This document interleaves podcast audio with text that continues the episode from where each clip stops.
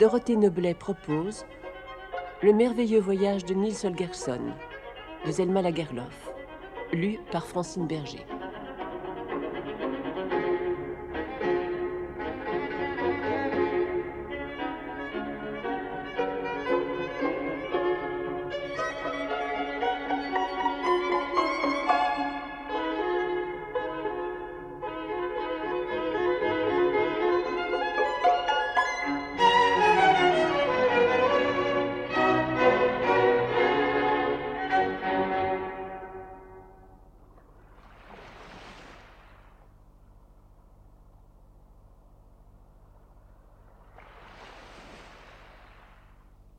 La première chose que firent les voyageuses avant même de songer à se réjouir de leur chance fut de se compter.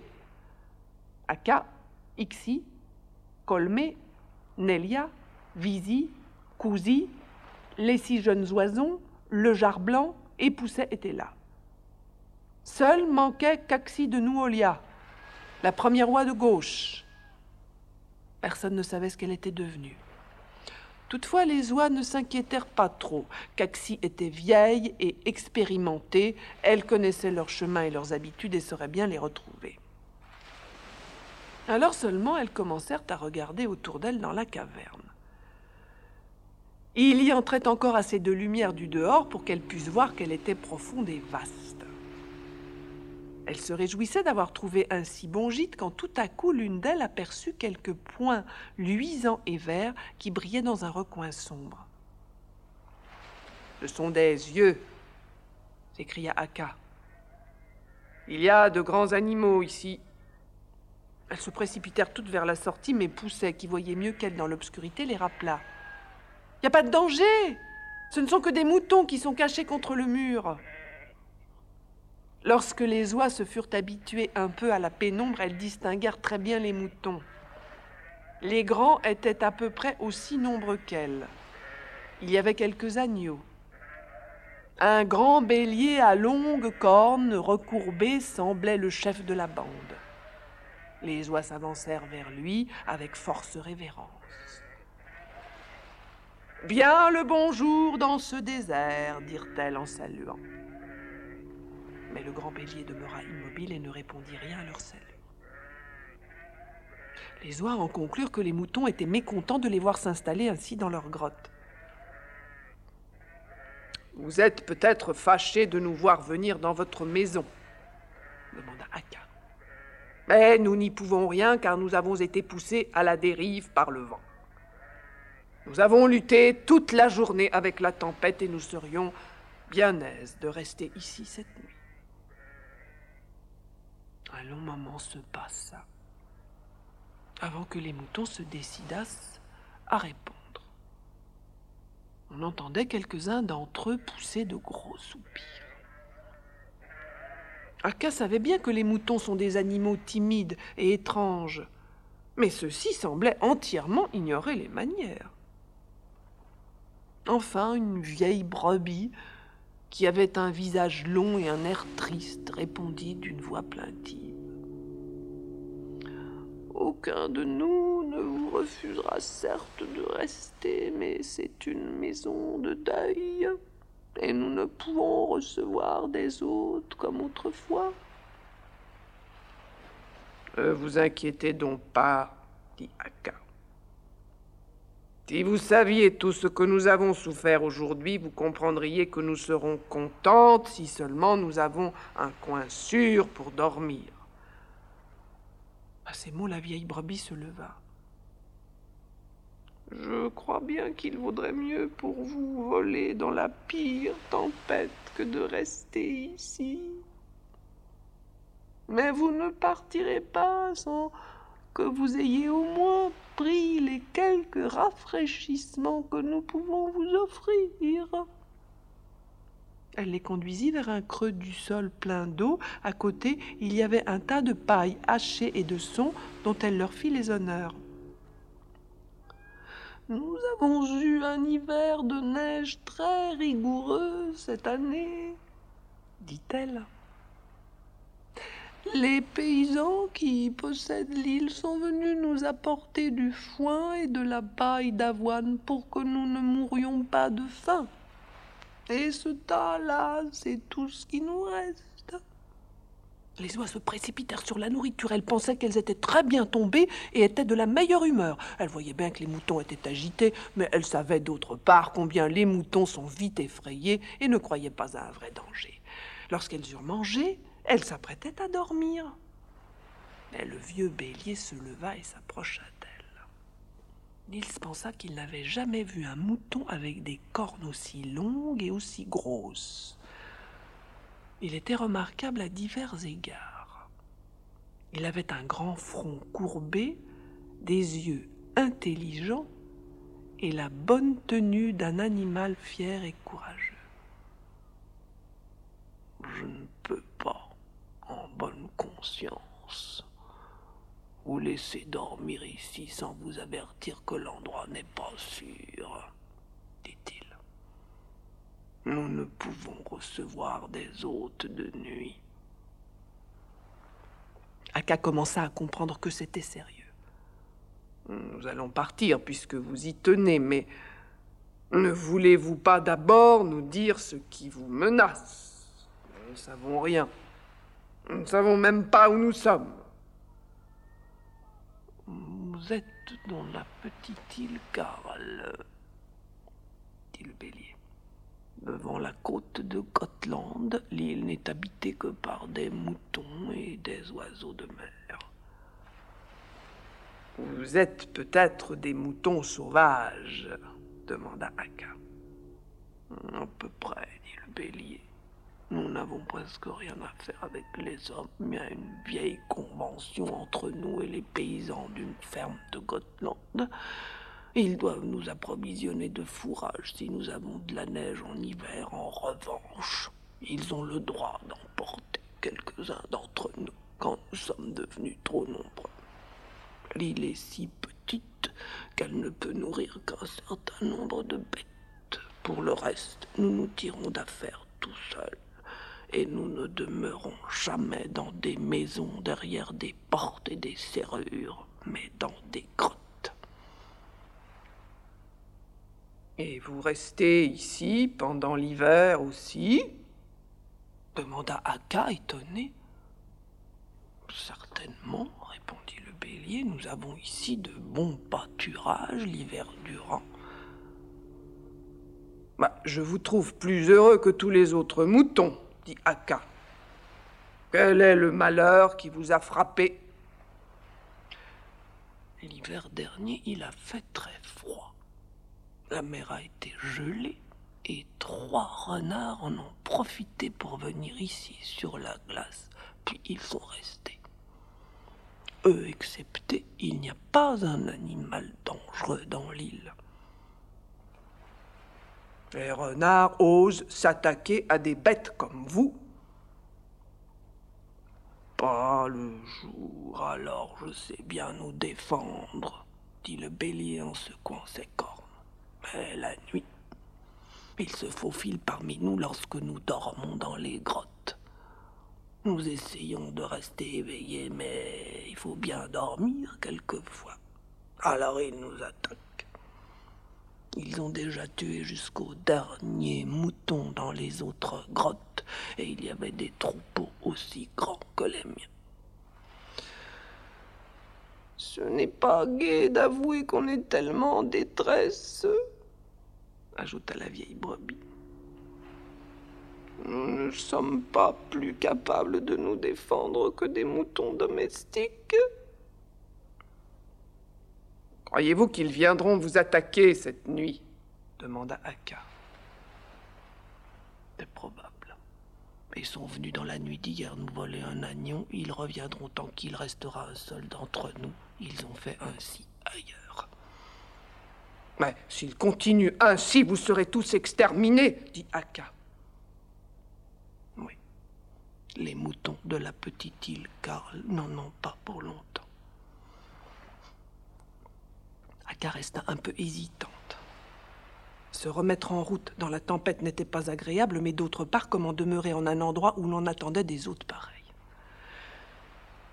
Après un moment de réflexion, elle se tourna vers Niels.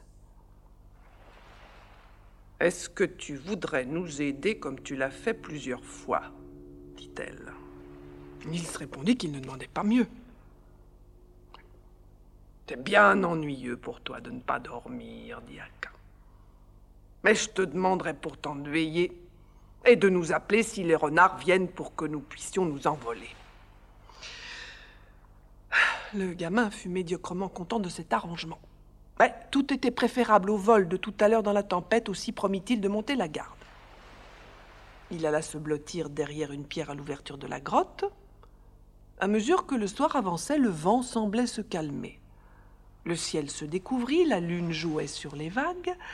La grotte s'ouvrait assez haut dans la paroi de la montagne, un sentier étroit et escarpé y conduisait. C'était sans doute par là que les voleurs allaient venir.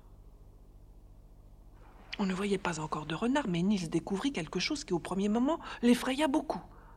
Sur la grève étroite au pied de la falaise, il y avait des géants, ou des trolls, ou bien encore des hommes d'une taille extraordinaire. Il crut rêver, mais il les voyait si nettement qu'il ne pouvait croire à une illusion. Quelques-uns s'étaient avancés jusque dans l'eau. D'autres semblaient vouloir escalader la falaise. Quelques-uns avaient de grosses têtes rondes, d'autres n'en avaient pas du tout, quelques-uns étaient manchots, d'autres bossus devant et derrière. Jamais Nils n'avait rien vu de plus étrange. Il les regardait épouvanté au point d'en oublier les renards. Mais tout à coup, il entendit le bruit d'une griffe contre les pierres. Il vit trois renards qui s'approchaient furtivement. Dès que Nils s'aperçut qu'il avait affaire à un péril réel, il retrouva son calme sa terreur se dissipa. Il se dit que c'était bien dommage d'éveiller les oies et de se sauver en laissant les moutons à leur sort. Ne pouvait-il faire mieux? Il se glissa en hâte vers le fond de la grotte, secoua le bélier par les cornes pour l'éveiller et se hissa sur son dos. Levez-vous, père, nous allons faire un peu peur au renard, lui dit-il. Il avait essayé d'être aussi silencieux que possible, mais les renards avaient sans doute entendu du bruit. Arrivés à l'ouverture de la grotte, ils s'arrêtèrent pour tenir conseil. Quelqu'un a remué ici, dit l'un. Je me demande s'ils ne sont pas éveillés. Bon, vas-y, dit l'autre. Quel mal veux-tu qu'ils nous fassent ils entrèrent prudemment, mais firent de nouveau halte pour flairer. Qui allons-nous prendre ce soir? chuchota celui qui était en tête. Ce soir, nous prendrons le gros bélier, dit le dernier. De cette façon, nous n'aurons pas beaucoup de mal avec ceux qui resteront. Le gamin monté sur le dos du vieux bélier les vit approcher. Donne un coup de tête droit devant toi, lui glissa-t-il à l'oreille. Le bélier obéit et le premier renard fut culbuté et rejeté vers l'ouverture de la grotte. Maintenant un coup à gauche dit le gamin en tournant la grosse tête du bélier dans la bonne direction. Le bélier porta un coup terrible qui prit de flanc le second renard. Le renard fit plusieurs tours sur lui-même avant de reprendre pied et de pouvoir s'enfuir. Nils aurait bien voulu que le troisième eût son compte, mais il était déjà parti. Voilà. J'espère qu'ils en ont eu assez pour cette nuit. Je pense que oui, dit le bélier. Couche-toi maintenant sur mon dos en t'enfonçant dans la laine. Tu as bien mérité d'être au chaud et à l'abri après la tempête que tu as essuyée.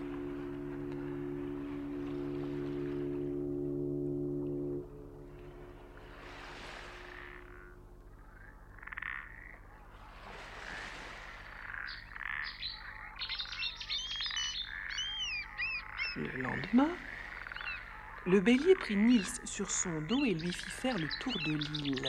Elle n'était qu'un seul et énorme rocher, on aurait dit une grande maison aux murs droits et au toit plat. Le bélier monta d'abord sur le toit pour faire voir à Nils les bons pâturages qu'on y trouvait. Nils dut reconnaître que l'île semblait créée exprès pour les moutons. Il n'y poussait que de la coquioule et quelques-unes de ces petites plantes aromatiques que les moutons affectionnent. Mais il y avait bien autre chose à regarder. D'abord, on voyait toute la mer bleue et ensoleillée qui roulait vers l'île de longues houles unies et lisses. Ça et là seulement, rencontrant un promontoire, elle se brisait et jaillissait en écume. Droit à l'est, on distinguait l'île de Gotland avec une bande de côtes unies et au sud-ouest la grande île Karl, construite comme la petite île.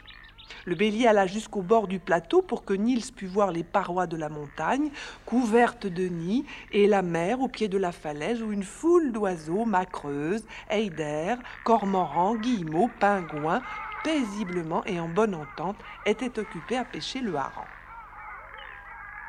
C'est la terre promise, dit le gamin.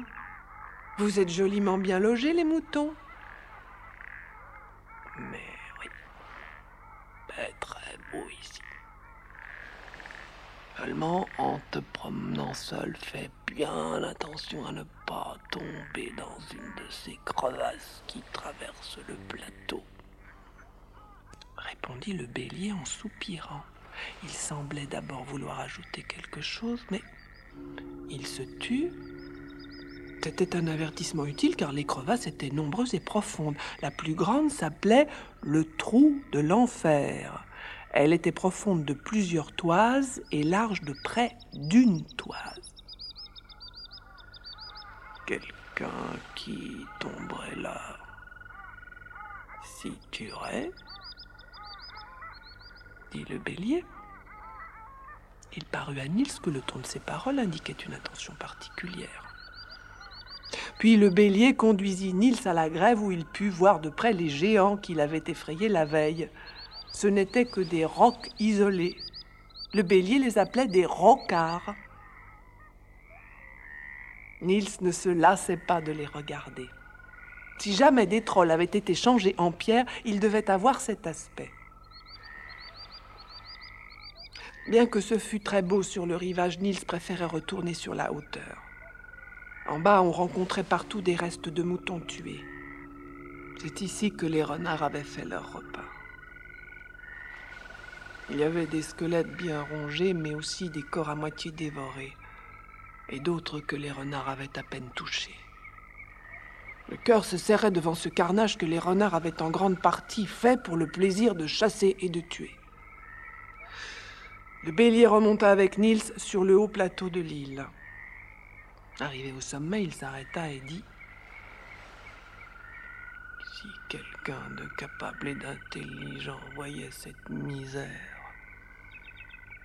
n'aurait de cesse qu'il n'eût puni les renards. Il faut bien que les renards vivent eux aussi, dit Niels. Oui, répliqua le bélier. Ceux qui ne tuent que pour leur subsistance ont le droit de vivre. Mais ceux-ci sont des brigands. Ils ont mérité la mort. Mon père, vous ne pensez pourtant pas qu'un gamin comme moi pourrait en venir à bout quand ni vous ni les paysans n'avaient pu réussir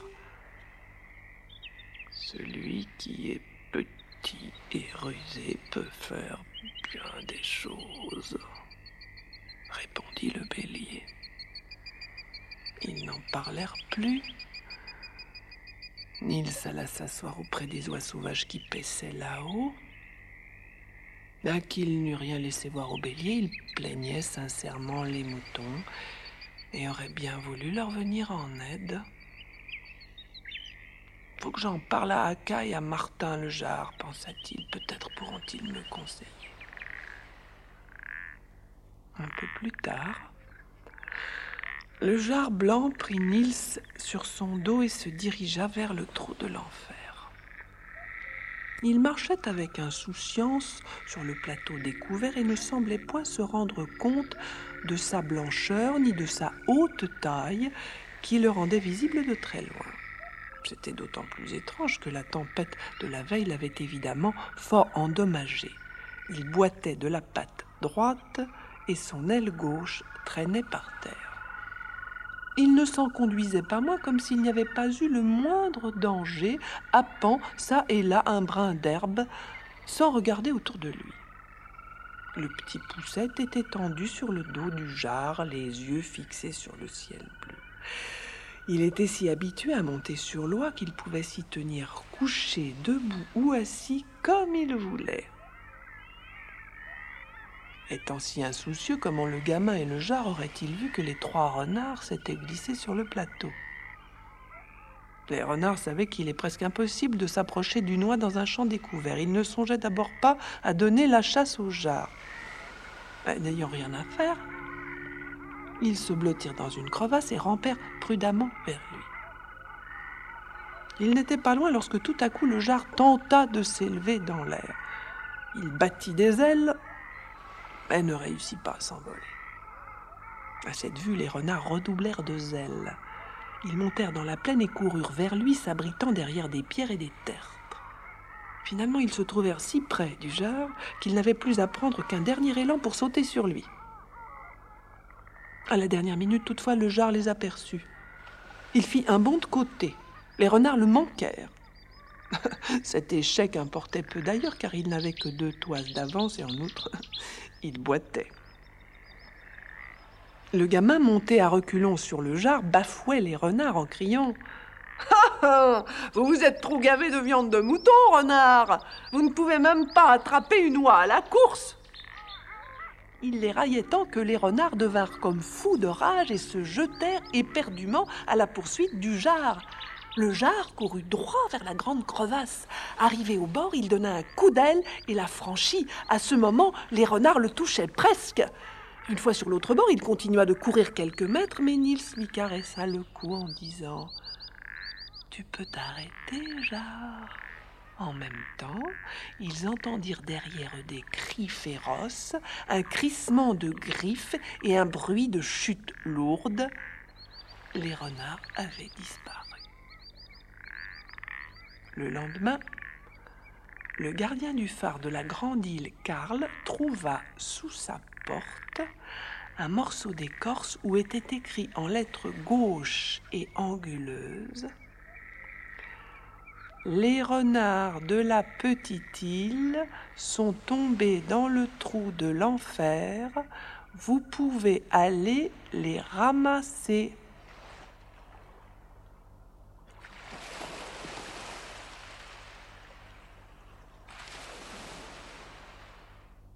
Dans le coin sud-ouest du Smaland s'étend un canton nommé Sunerbo. Le pays est assez plat et uni. Quiconque le voit en hiver lorsqu'il est couvert de neige s'imagine que sous la neige s'étendent des champs labourés, des seigles verts et des prés de trèfle moissonnés. Mais lorsque la neige fond au commencement d'avril, ce qui est caché sous la neige apparaît ce ne sont que landes de sable aride, rochers nus et vastes marais. Il y a certes quelques champs, mais si maigres qu'on les remarque à peine. Il y a aussi de petites chaumières grises ou rouges, mais elles se dissimulent de préférence dans un bouquet de bouleaux, comme si elles craignaient de se montrer. À la frontière du canton et du Halland, il y a une lande de sable si vaste que d'un bout on ne distingue pas l'autre bout. La bruyère y règne, toute puissante, sauf sur une basse colline pierreuse qui traverse la région, et où l'on trouve des genévriers, des sorbiers, et même quelques grands et élégants bouleaux. À l'époque où Nils Holgersson accompagnait les oies sauvages, on y voyait aussi une petite cabane entourée d'un lopin de terre défriché mais les gens qui y avaient vécu l'avaient abandonné. La maisonnette restait vide et le champ inculte. En quittant leur cabane, les gens avaient clos la cheminée, les fenêtres et la porte. Mais ils avaient oublié qu'un carreau d'une des fenêtres était brisé. Le trou était bouché d'un chiffon. En quelques années, les pluies avaient fait pourrir le chiffon qui céda un jour sous le bec d'une corneille. La corneille qui avait arraché le chiffon de la fenêtre était un vieux mâle, nommé Garme Plume Blanche. Mais on ne l'appelait jamais que Foumlé ou Droumlé, ou encore Foumlé Droumlé, parce qu'il était maladroit, faisait toujours des sottises et prêtait à la raillerie. Foumlé-Droumlé était plus grand et plus fort que toutes les autres corneilles. Mais sa force ne lui servait de rien. Il était et demeurait un objet de risée. Le fait même qu'il appartenait à une très noble famille ne le protégeait pas. En bonne justice, il aurait dû être le chef de la bande, car depuis un temps immémorial, cette dignité avait toujours appartenu à l'aîné des plumes blanches. Mais dès avant la naissance de Foumlé Droumlé, le pouvoir avait échappé à sa famille, et maintenant une corneille cruelle et sauvage le détenait, elle s'appelait la rafale. Le changement de règne venait de ce que les corneilles avaient abandonné leur ancienne manière de vivre. Peut-être croit-on que toutes les corneilles vivent de la même façon. C'est une erreur. Il y a des peuples de corneilles qui mènent une vie honnête, c'est-à-dire qui ne mangent que des graines, des vers, des chenilles et des animaux déjà morts. Mais d'autres mènent une vie de brigandage, attaquant les jeunes levreaux et les petits oiseaux et pillant tous les nids qu'ils peuvent trouver. Les vieux chefs de la famille des plumes blanches avaient été sévères et modérés. Tant qu'ils avaient conduit la bande, ils avaient forcé les corneilles à se conduire de façon à ne pas encourir le blâme des autres oiseaux. Mais les corneilles étaient nombreuses, et la pauvreté était grande parmi elles. Elles s'insurgèrent contre les plumes blanches et confièrent le pouvoir à la rafale, qui était le pire dénicheur de petits oiseaux et le plus méchant brigand qu'on pût voir, après toutefois sa femme, la bourrasque. Sous leur règne, les corneilles avaient inauguré un genre d'existence qui les faisait craindre et haïr plus même que les éperviers et les grands-ducs. Aucune des corneilles ne se doutait que c'était Foumlé Droumlé qui avait arraché le chiffon de la fenêtre. Elles auraient été fort surprises de l'apprendre. Personne ne lui soupçonnait l'audace de s'approcher ainsi d'une demeure humaine lui-même n'en dit rien. Il avait ses raisons. La rafale et la bourrasque le traitaient toujours bien pendant le jour, et en présence des autres corneilles. Mais une nuit sombre, après que toutes les autres corneilles s'étaient déjà perchées pour dormir, il avait été attaqué par deux corneilles, et à demi assommé. Après cet attentat, il avait pris l'habitude, dès que venait l'obscurité, d'abandonner son ancienne place et de se réfugier dans la cabane vide.